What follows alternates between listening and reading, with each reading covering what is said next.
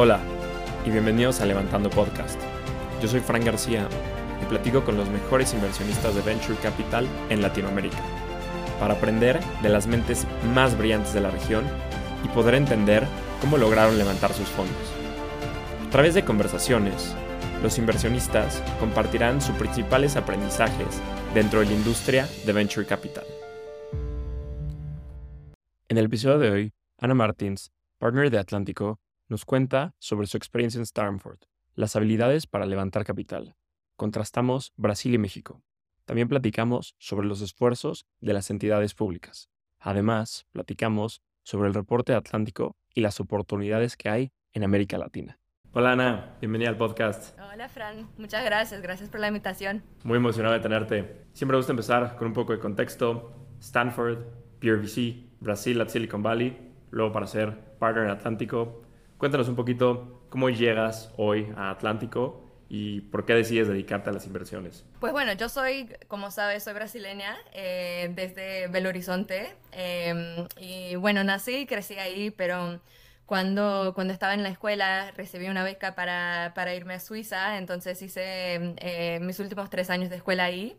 Eh, y también te estaba contando que, que así aprendí español porque, porque hice muchos amigos mexicanos allá. Eh, y bueno, era una escuela americana, eh, entonces me ayudó mucho a pensar un poco de dónde quería ir a universidad, si quería estudiar en Estados Unidos. Eh, y bueno, tuve la, la suerte de, de, conseguirme una beca para irme a Stanford, entonces me pasé los cuatro años de universidad allá, estudié ciencias políticas, pero la verdad que en la mitad de mi, de mi graduación me di cuenta que no quería trabajar en el sector público. Eh, de hecho, empecé, mi carrera, mi primer trabajo fue en Nueva York, eh, en el sector público, en, la, el Economic Development Corporation ahí. Eh, y en este periodo, como preguntaste de Brazil Silicon Valley, todavía estaba en la universidad y, me junté con algunos amigos que estaban haciendo el MBA ahí. Y empezamos este proyecto, que, la verdad empezó como un proyecto chiquito con la idea de, de llevar más tecnología e innovación a Brasil. Eh, por el, pero con el tiempo se convirtió casi en un, un trabajo full time. Eh, entonces éramos un grupo de, de, siete personas que lo empezamos, levantamos más de, de dos millones de dólares eh, para el proyecto mientras estaba allá. Eh, y, y, empezamos con una conferencia, entonces llevamos eh, casi 800 personas desde Brasil hasta Silicon Valley eh, todas personas que, escogimos eh, por sus experiencias, entonces fueron los grandes CEOs, emprendedores e inversionistas en Brasil. Y los conectamos con los grandes eh, CEOs, inversionistas, emprendedores de Silicon Valley. Eh, y tuvimos la suerte de tener muy buena gente apoyándonos, entonces trajimos desde Doug Leon de Sequoia hasta Vinod Khosla de, Sun Microsystems y, de Khosla Ventures, a David Vélez, Mickey Malka, eh, entonces fue una, experiencia increíble como una introducción al mundo de tecnología, eh, especialmente en, Latinoamérica. Creo que fue un momento muy especial de la historia del ecosistema de tech aquí. Eh, justo habíamos tenido los primeros IPOs eh, de tech en Brasil con Stone, con PagSeguro y muchos de los inversionistas que ya no pasaban tanto tiempo en Latinoamérica les estaba interesando mucho más la región, eh, con Nubank también creciendo de, de forma exponencial. Eh, entonces empezamos a ver este flujo de, capital eh, y de capital humano también empezando a, salir desde de Latinoamérica. Eh, y bueno, para mí, no sé, eh, sentí que era algo, algo muy especial que, estaba pasando. Y, en el medio de este periodo había empezado a trabajar en VC con Pear, que es un fondo de seed eh, desde, desde Silicon Valley eh, justo ayudándoles a, a, empezar a invertir en Latinoamérica. Entonces, hablando con muchos emprendedores, eh, principalmente emprendedores que estaban haciendo sus MBAs y sus graduaciones en Estados Unidos y, y querían emprender en Latinoamérica. Eh, y, y, bueno, me, me, di cuenta que me encantaba el trabajo de inversionista, eh, que era algo que podría verme haciendo el resto de mi vida, que creo que es una suerte grande cuando estás en la universidad y te das cuenta que hay algo que existe, que te encanta y, y que eres, o sea, razonablemente buena en hacerlo. Eh, y, y, entonces empecé a pensar un poco más eh, en, en, cambiarme a, a, ser inversionista en Latinoamérica.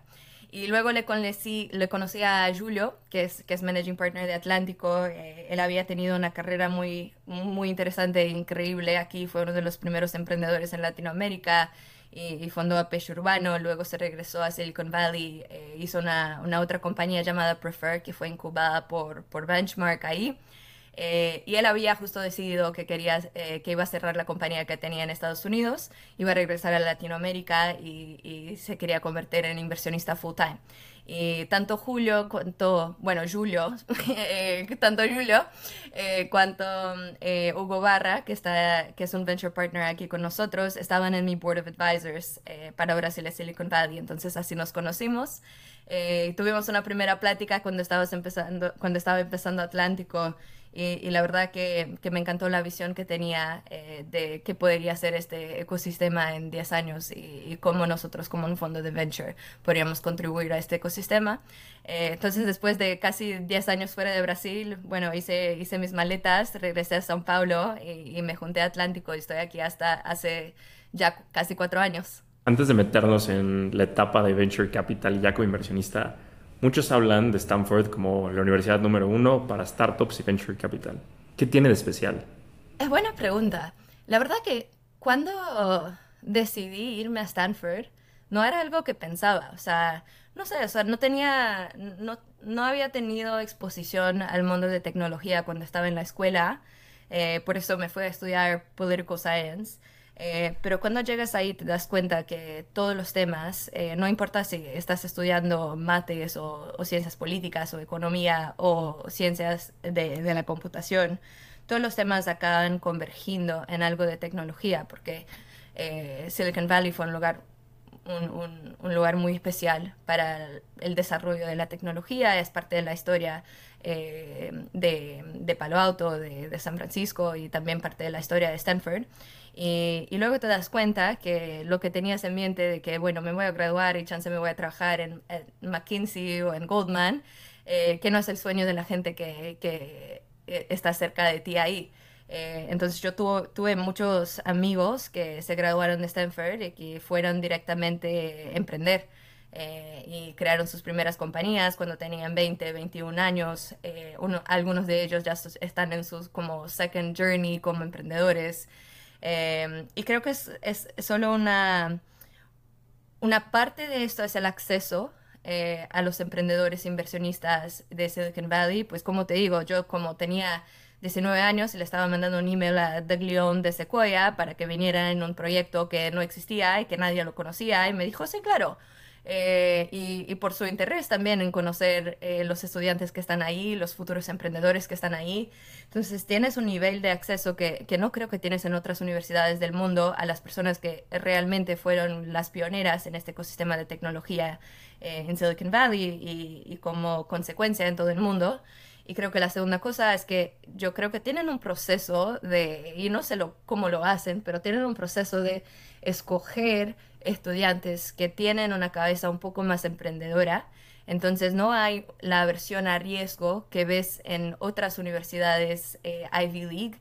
Eh, y que es, o sea, muy normal cuando eres estudiante, porque pues estás pensando en tu, estabilidad financiera, eh, en un trabajo que realmente te, te va a pagar lo, lo, que, lo que quieres que te pague, eh, y, no ves esto a Stanford, o sea, la gente realmente decide que quieren trabajar por un sueño, por algo que quieren construir, tienen esta ambición emprendedora eh, que es muy especial. Eh, entonces, por lo menos para mí, eso, eso hacía de Stanford un, un, lugar que, donde tienes la oportunidad, de hecho, de, de estar en este ecosistema con toda la fuerza. ¿Cómo ves esta aversión al riesgo hoy desde tu rol en Atlántico? Bueno, para mí, eh, yo, claro, decidí no emprender. Eh, y, y, la verdad que solo pensé en la posibilidad de emprender cuando estaba en mi, en mi tercer año de, de universidad. Y lo que me di cuenta es que no tenía las herramientas que necesitaba para escoger eh, donde, en, cuál sector quería emprender, con quién quería emprender, si me quería juntarme a una, a una startup early stage, cuál debería escoger. Porque en este momento, o sea, nosotros como inversionistas, ¿no? Tenemos eh, un, o sea, tenemos un pool de, capital que lo podemos eh, distribuir entre diferentes compañías y founders y equipos eh, pero tú como estudiante no tienes plata y solo tienes tu tiempo. Esta es la, única cosa que puedes eh, invertir. Y, y me acuerdo que, o sea, me acuerdo que tuve esta, este, esta realización que no sabía dónde invertir mi tiempo. Y entonces que quería estar en este mundo, que tal vez un día quería emprender, pero necesitaba más herramientas y más mentors y, más conocimiento para escoger dónde quería poner mi tiempo y mi energía, que era la única cosa que tenía para ofrecer. Eh, entonces, para mí fue, eh, mi aversión a riesgo vino no de no querer tomar un riesgo, pero de no saber cómo tomarlo.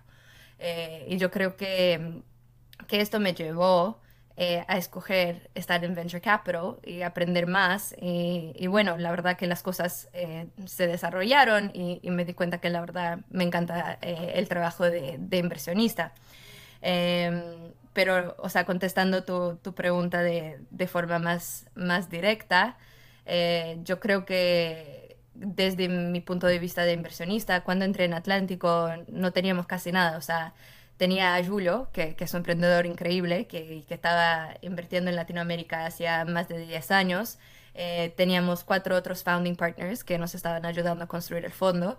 Estábamos levantando capital para el primer fondo, pero la verdad que no teníamos ninguna idea de si iba a funcionar, si no iba a funcionar, eh, cómo íbamos a posicionarnos, eh, si, si, la manera en, la que pensamos iba a convencer a founders con, con, los cuales queríamos trabajar, que somos el mejor fondo para que, para que trabajen con nosotros.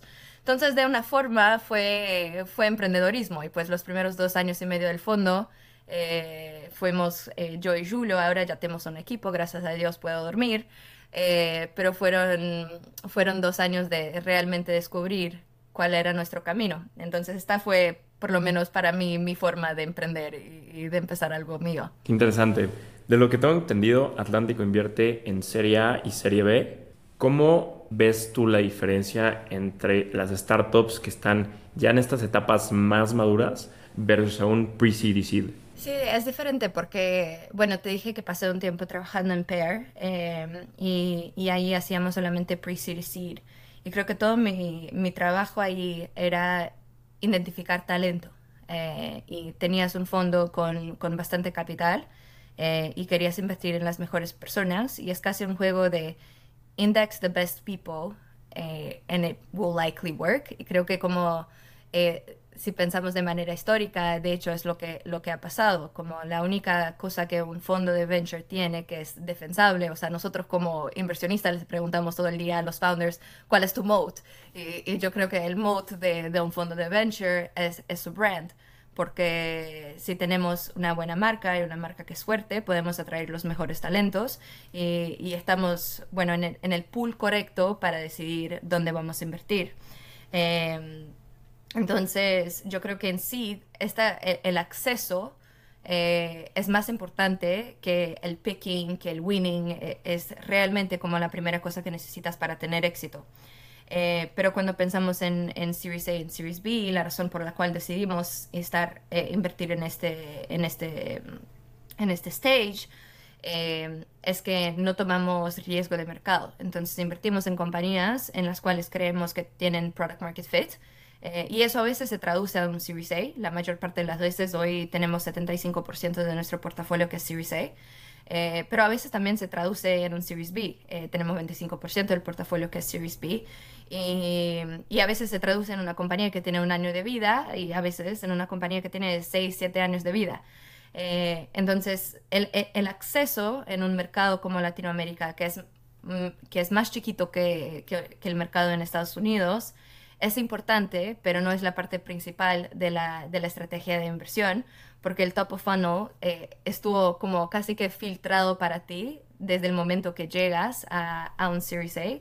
Entonces hay, hay más valor que, que entra en la parte de, picking y winning comparado a un seed eh, o, o, un pre-seed. Em, y creo que lo que está pasando ahora, la verdad que me encantaría escuchar un poco de tu perspectiva también, es que tuvimos muchísimas em, compañías que levantaron eh, seed en pre-seed y, y, que de hecho al, al largo del tiempo eh, y cuando, cuando ha cambiado las cosas eh, en el mercado, han tenido muchísima dificultad de levantar un Series A, no solo en Latinoamérica, pero también en Estados Unidos y en otros, en otros mercados globales. Eh, porque un fondo que está enfocado en Series A realmente está buscando product market fit eh, y como tienes menos compañías de las cuales escoger, estás enfocando todo tu tiempo en, realmente identificar la mejor compañía de este pool.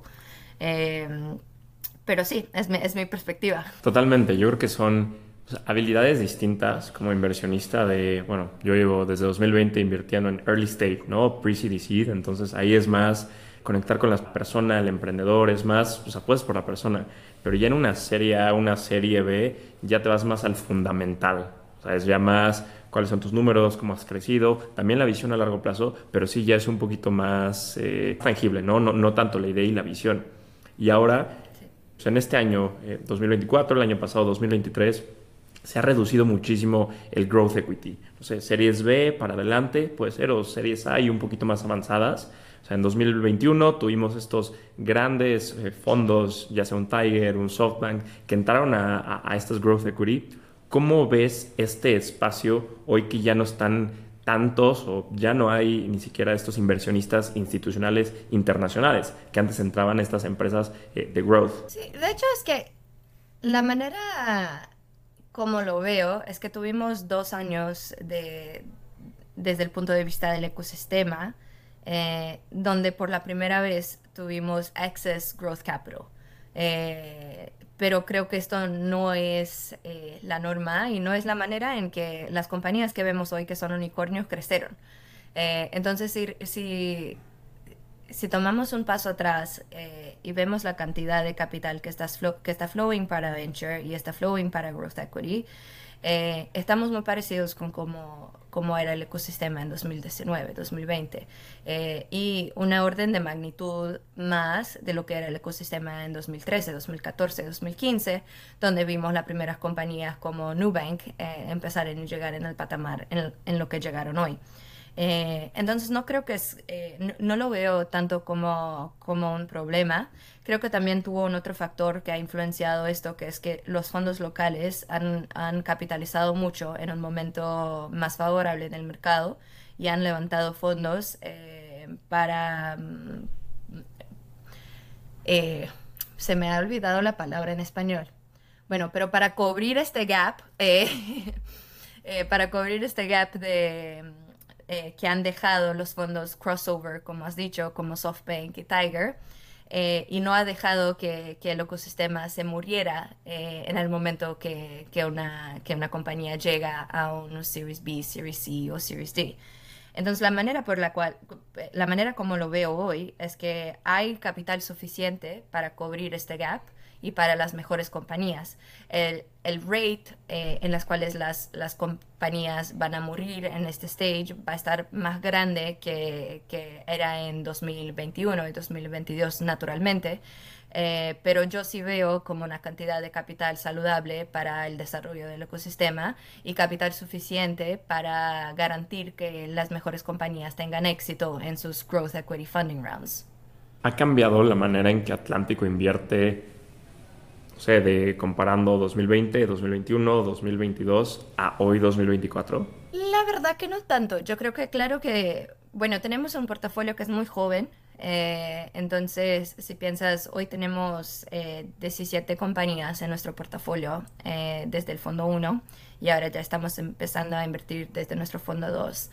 entonces, claro que tenemos lessons learned ¿no? con este, este, este primer portafolio, pero es tan joven que también es difícil iterar en la manera en la que tomamos las decisiones, porque todavía no sabemos cuál va a ser el outcome de las compañías eh, en las cuales decidimos invertir. Entonces, hemos, hemos aprendido algunas cosas de cómo, eh, de, cómo mejor eh, hacer este proceso de decisión y de inversiones. Eh, pero no ha cambiado fundamentalmente la manera en que pensamos eh, en las compañías eh, en las cuales invertimos. Yo creo que, claro que todos los inversionistas en el ecosistema se han quedado un poco más sensibles a la necesidad de capital, desde el punto de vista de equity, pero también del punto de vista de deuda, y eso ha, ha creado una versión más grande eh, para compañías que, que, tienen una necesidad alta de capital, sea para lending, sea porque es CAPEX heavy, eh, Pero yo creo que eso para nosotros, o sea, la manera en la que pensamos en una compañía es que tenemos un, un threshold de, de, return que queremos de, de, esta compañía. Y si una compañía tiene una necesidad alta de capital, eso significa para nosotros como inversionistas que vamos a tener más dilución a lo largo de la vida de la compañía hasta un punto de, exit. Eh, y también que hay un riesgo para la, la, sobrevivencia de esta compañía, que es la habilidad del equipo y, y claro, la calidad de la atracción eh, para atraer nuevos inversionistas. Entonces, eso es algo que, claro, que ponemos en, eh, lo, tomamos en cuenta cuando tomamos la decisión. Pero si todavía es una compañía que es asset heavy o, o que es capital intensive, pero creemos que la manera de dominar un mercado específico, un sector específico, una tesis específica, es a través de algo más capital intensive. No tenemos una, una versión de, de, invertir en nuestra compañía, es solo más un factor que tenemos que tener en cuenta en el momento de la decisión y, del underwriting. Eh, pero no, no creo que, que, ha cambiado tanto nuestra manera de pensar y de invertir. Me encantó esta parte que hiciste que miden la capacidad del founder de levantar capital. ¿Cómo lo hacen? ¿Cómo mides? ¿Cómo dices, este emprendedor si tiene habilidades de levantar una serie C de 30 millones de dólares. Es chistoso porque siempre tenemos esta discusión eh, con, con, nuestro equipo, eh, que la verdad es que una compañía excepcional, eh, que tiene números excepcionales, mismo si tienes un founder que su, su fuerza no es levantar capital, y muchas veces eso pasa, por ejemplo, con founder, que su fuerza es eh, ser más técnico, ser una persona de producto, de tecnología, ¿no? Em, y, no una persona de sales. Pero en una, en una compañía donde las métricas, pues, hablan por ellas mismas, eh, esta habilidad como average de levantar capital eh, no, no debería ser un, un, disadvantage para esta compañía a largo plazo. Al otro lado, si, si esta habilidad de levantar capital es muy abajo de la media, eso se queda más difícil porque aunque estés en un Series C, en un Series D, en un Series C, el storytelling es siempre muy importante eh, para los inversionistas. Y ves eso con em, compañías que están pre-IPO, que van a mercado, pues si, si lees como eh, los, documentos de, de compañías que eh, tuvieron IPOs exitosos, eh, el aspecto de storytelling y, la presencia del founder en todas estas juntas eh, y en todo este, este proceso eh, es algo muy, muy importante. entonces yo creo que tenemos en cuenta que no es la cosa más importante cuando, cuando invertimos en una compañía, pero creo que es casi un, un box que tienes que check, que tienes la confianza, que la, la habilidad del founder de levantar capital junto a buenas métricas de, de, la compañía, van a ser suficientes para atraer este capital. Y creo que la manera en la que medimos esto eh, es, es, solo a través de, de reconocimiento de, de, padrones. O sea, yo o sea, estoy en este, en este business de venture hace, hace poco más de, cuatro años, pero Julio, mi socio, está en este business hace casi 15 años eh, y tenemos otros, otros socios aquí en el fondo que también lo están haciendo a más de una década. Y creo que con el tiempo eh, y, y, y, a largo de acompañar la evolución de ciertos tipos de founders, de compañías, empiezas a tener un poquito de este gut feel eh, y, y, de, este, de este entendimiento un poco más cualitativo de estabilidad. No sé si tengo una fórmula, no creo que existe. Yo creo que pues, de mi experiencia, de lo que he visto y cómo me ha tocado medir estabilidades, cómo el founder se desenvuelve en la plática. No sé, si investigó del fondo, si sabe como qué otras compañías hay, hace buenas preguntas, posterior a la llamada, hace buenos follow-ups, tiene un data room completo, contesta a tiempo. Entonces yo creo que estas como son ciertos elementos que sí puedes tangibilizar de alguna manera, cómo mides estabilidad de de levantar capital, generar ligero FOMO también ayuda. Entonces, como yo creo que es elementos que he visto, no sé, ¿qué, qué, opinas de, de, esos elementos y qué otros elementos dirás como ya más tangibles? De acuerdo, súper de acuerdo. Eh, yo creo que es, eh, yo creo que es necessary but not sufficient. eh, como tener un buen data room, eh, tener, eh, tener senso de urgencia, ¿no? Contestar a los inversionistas a tiempo, contestar a las preguntas bien, prepararse para la junta. creo que es todo importante, pero, pero es necesario y no suficiente. Y, ahí, y, luego, después de esta base, creo que hay un, un aspecto que es un poco más de, de relación, de entender la motivación del founder, de cómo cómo habla de su sueño, cómo habla de su compañía, eh, que, es, que es un poco menos tangible, pero de acuerdo que, que es, es, un equilibrio entre, entre las dos cosas. Ana, ¿tienen inversiones tanto en Brasil como Spanish Speaking Latam, eh, Hispanoamérica, de, y mucho se habla, no sé, mucho en México, lo escucho de todos lados, de tanto de Venture Capital, de Private Equities, todos decimos, Brasil es un monstruo, Brasil es otra cosa aparte. Entonces, eh, y creo que Bridge somos de los pocos fondos que hacemos tanto, o sea, que hacemos todo la TAM, incluido Brasil. Entonces, ¿cómo ves tú este contraste de ecosistemas a nivel Brasil y el resto de Brasil, o si quieres Brasil y México? O sea, ¿qué diferencias has encontrado y por qué crees que la gente lo ve así como pues, Brasil se cuece aparte? Bueno, primero sí, tenemos inversiones en Brasil y, y eh, en el resto de Latinoamérica. Entonces hoy tenemos 70% de nuestro portafolio en Brasil, 30% eh, en, Spanish Speaking Latam, eh, y en este 30% tenemos desde México y Colombia hasta eh, Argentina y, Ecuador. Y, y, creo que para tu segunda pregunta, la manera en la que veo es que sería difícil para nosotros invertir en una compañía en Latinoamérica que no tenga Brasil o México en sus ambiciones. Eh, y creo que es algo que escuchas de, de, muchos inversionistas de venture, que es casi un, un cliché, ¿no? Y que tal vez también eh, influencia a algunos founders a tener esta ambición un poco más temprano de lo que deberían. Eh, o sea, una de, de, las de, de, las compañías que, que, tenemos, por ejemplo, en Argentina, que se llama Fudo, nació desde el día uno pensando en una ambición de, de realmente expandirse a toda Latinoamérica pero construyeron todo el producto en Argentina, testaron todo el producto en Argentina antes de empezar a pensar en esta, en esta expansión. Entonces también creo que tienen un timing correcto de, de, la, de la, expansión que por esta, e, este, esta idea de que las compañías tienen que conquistar México y Brasil en algún punto de su vida, a veces eh, llega más temprano de lo que debería. Pero para nosotros, eh, cuando miramos una compañía fuera de Brasil, siempre pensamos si van a tener México como uno de sus principales mercados. Eh, al menos que haya algo muy específico de un mercado que nos deje cómodos de invertir ahí. Por ejemplo, tenemos una compañía en Ecuador eh, y Ecuador es, y es un marketplace de, camarones, de shrimp farmers. y, y Ecuador es el segundo mayor mercado de camarones de todo el mundo. Entonces hay algo muy único de este mercado que la verdad no hace sentido que le llame el founder y, le diga, bueno, vas a México. Eh, entonces, entonces creo que hay, hay situaciones donde no se aplica. Y, pero la manera en la que veo la diferencia entre México y Brasil, yo creo que es más en la maturidad del ecosistema.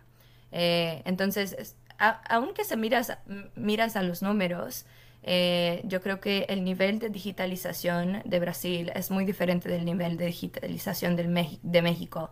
Eh, la, el, el, willingness to pay desde el lado del consumidor hasta el lado de, de, la pyme, hasta el lado de las grandes compañías, también es muy diferente. En Brasil, si pensamos, por ejemplo, en las primeras, eh, las primeras vuelas, ¿cómo se dice wave? ¿Es vuela? No. Olas.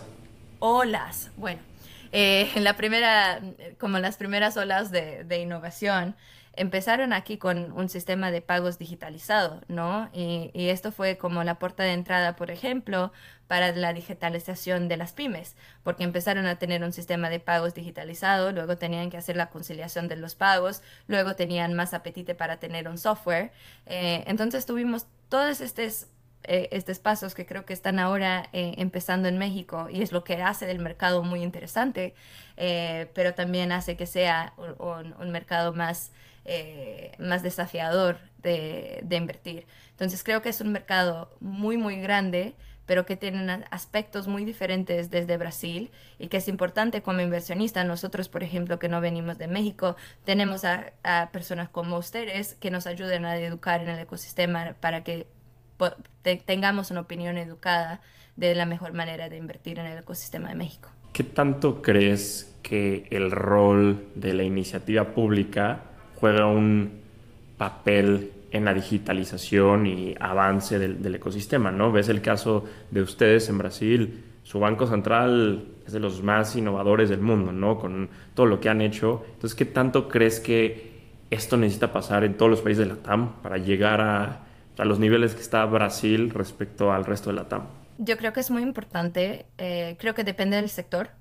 Por ejemplo, te doy, eh, te doy un ejemplo de México, ¿no? Cuando todos hablan de, nearshoring. Eh, hay, hay un aspecto que es el apetite del gobierno para, para trade en general con el Estados Unidos, con China, pero no es un riesgo grande regulatorio y no es algo que necesita una intervención muy activa del gobierno para que se desarrolle. Entonces, las compañías, por ejemplo, que, vemos en este sector, eh, las vemos mucho más independientes de la regulación y con la posibilidad de, ser grandes compañías, aunque no tenga un, papel muy especial eh, del gobierno en su desarrollo. Pero cuando pensamos en fintech, es un mundo completamente diferente, como dijiste tú.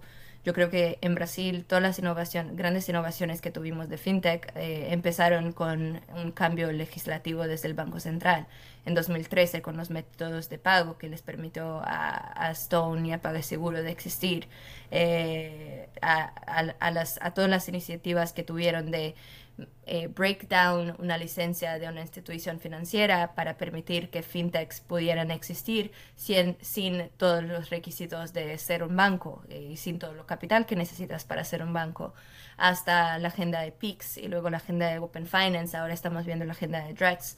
Eh, entonces, todas las, grandes compañías de fintech y las grandes innovaciones que hemos visto aquí en Brasil eh, empezaron con un cambio grande regulatorio que permitió con que esto pasara. Eh, y, justo estaba hablando hoy más temprano con, con una amiga en India que, que tiene, tiene una fintech allá. yo y Julio vamos a India este año para aprender un poco más del ecosistema de fintech ahí. Y, y ella me dijo de que es muy diferente porque lo que hemos, lo, que hemos dado cuenta es que para tener una, un consumer fintech en India hoy en día necesitas a alguien que tiene $1 billion en, en spare cash. Eh, porque el regulador ha favorecido los grandes bancos, ha favorecido Amazon y Walmart y Google, que es, que es el grande player eh, dentro del ecosistema de UPI, que es el, el equivalente de PIX en India. Em, y, no ha permitido con, con, que compañías locales pudieran competir. Entonces creo que este es un ejemplo de donde el regulador, de hecho, tiene un papel muy importante. Vimos esto en México con la ley FinTech y lo que pasó con muchas compañías que habían empezado antes de la pandemia o durante la pandemia. Eh, y, por eso tenemos también mucho más cuidado cuando miramos para FinTech fuera de Brasil eh, y, y un, bueno, sí, un cuidado de entender mejor el ecosistema regulatorio, porque creo que es uno de los principales factores que permiten con que nuevos players puedan competir en mercados tan concentrados. Desde Atlántico publican un reporte, si no me equivoco, cada año, y hay una estadística que me encanta, que es el porcentaje de tech, o sea, de, empresas eh, tech sobre el PIB. Y comparas a la TAM contra todas las regiones del mundo, la TAM es el que está eh, más abajo, bueno, con India, con China, con Estados Unidos, y hay un como el catch-up de la TAM, ¿no? Hay un potencial enorme en valor de cientos de, billions of dollars, o si no es que trillions. Y pues es, algo que, me emociona bastante. Entonces, ¿qué, ¿qué, es lo que esperas como de pues, que este gap, eh, esta brecha, se llegue a cerrar en América Latina y nos parezcamos más hacia India, China, Estados Unidos, you name it? O sea, ¿qué es lo que ven ustedes de Atlántico que pueden ser todas estas oportunidades? ¿Cuál es su, su, lectura del ecosistema de tecnología en la TAM para los próximos 5 o 10 años? Sí, la verdad que este es uno de los datos que más me encantan, eh, porque desde el punto de vista de un, de un, fondo de venture, muchas veces tienes que, que, defender la oportunidad que existe en Latinoamérica. Bueno, no, ustedes van a saber tanto cuanto yo, pero muchas veces tenemos preguntas de, de LPs eh, fuera de Latinoamérica que dicen, bueno, si puedo invertir en un fondo de venture eh, en Estados Unidos, ¿por qué invertiría en un fondo de venture en la TAM? eh, o si puedo invertir en fixed income y ahora que las tasas están 12% al año, porque debería invertir en un fondo de venture. Y creo que este es uno de los gráficos que más nos ayudan a contestar esta pregunta, eh, porque la oportunidad que tienes aquí es de capturar una, un, momento eh, exponencial del ecosistema donde billones de dólares de valor van a ser creados por tecnología. Eh, y, invertir en un fondo en venture capital es una de las maneras y una de las principales maneras eh, en lo que puede en cómo puedes capturar parte de, este valor eh, y, justo tengo tengo un amigo que me mandó un mensaje después que mandamos el, reporte que, que, lo divulgamos que me dijo Ana no es que cuando cuando vi este graph me puse a reír porque no van a llegar al nivel de Estados Unidos le dije pero no es lo, lo que estamos intentando decir eh, que la idea es, si piensas, por ejemplo, en llegar eh, al nivel de India hoy, ¿no? que tiene una penetración casi 3x de, de, compañías de tecnología en todo el market cap del país. India es un país que tiene un sexto del PIB per cápita que, tenemos en Brasil, que tiene un nivel de desarrollo y de digitalización y de bancarización mucho más, eh, mucho menor de lo que vemos hoy, por ejemplo, en Brasil. Eh, entonces pensar que en los próximos 10, 20 años eh, vamos a llegar en un nivel parecido de penetración de tecnología en la economía que India es algo muy tangible y plausible. Eh, y eso se traduce en, la en una generación de valor en la casa de 600 billones de dólares. y bueno, una, contestación larga para tu, larga para tu pregunta, pero yo creo que muchas de, de estas oportunidades todavía no sabemos. Eh, y, creo que en Brasil FinTech es una oportunidad enorme. Eh, eh, software es una oportunidad enorme, la digitalización de pymes, infraestructura. Hay, muchos sectores que, que, pueden ayudar a, a, dejar con que esta captura de valor sea más rápida, pero nosotros, por, por lo menos en Atlántico, lo que intentamos hacer es no tener eh, una, una, visión muy estricta de tesis que nos gustan y más tener una mente abierta y una mente preparada. Lo dijimos mucho aquí, que es como prepared mind, que es un término que fue coined por Excel eh, hace, hace unas décadas. Eh, de conocer todos esos sectores, conocer los players, conocer las dinámicas para que cuando nos llegue una idea que vemos la potencial de, capturar este valor, estemos preparados para tomar una decisión. Ana, llegamos a la parte final de la entrevista. Te voy a hacer unas últimas preguntas donde te pido que la respuesta sea lo más breve posible. ¿Preparada? Preparada. ¿Qué sabes hoy que te hubiera gustado saber cuando empezaste a invertir? Uy, eh, que no sabía de nada y que estaba en medio al biggest bull market que habíamos tenido en toda la historia. ¿Qué harías para fomentar las inversiones en los fondos de Venture Capital en la TAM? Más iniciativas como lo que hacemos con el reporte. Eh, literalmente tienes que viajar, educar, contar, eh, expor el ecosistema el máximo que podemos. ¿Generalista o especialista? Generalista. ¿Qué consejo le darías a una first time fund manager? Be patient eh, con tu network, con tus founders, con el tiempo de inversiones la verdad que solo vas a tener la oportunidad de saber si eres buena, buena fan manager en 10 años, así que enjoy the ride. Por último, ¿cómo ves a Atlántico dentro de 5 años? Como el mejor fondo de inversiones de América Latina. Súper. Ana, me encantó platicar contigo, disfruté mucho la plática. Eh, muchísimas felicidades por todo lo que has hecho y todo lo que están haciendo desde Atlántico. No dejen de hacer ese reporte que es mi favorito de todos los que, los que hay en la TAM y te digo, esa estadística me, me encanta, entonces muchísimas felicidades. Muchas gracias, Fanny. Gracias por, por la invitación. Me encantó la plática.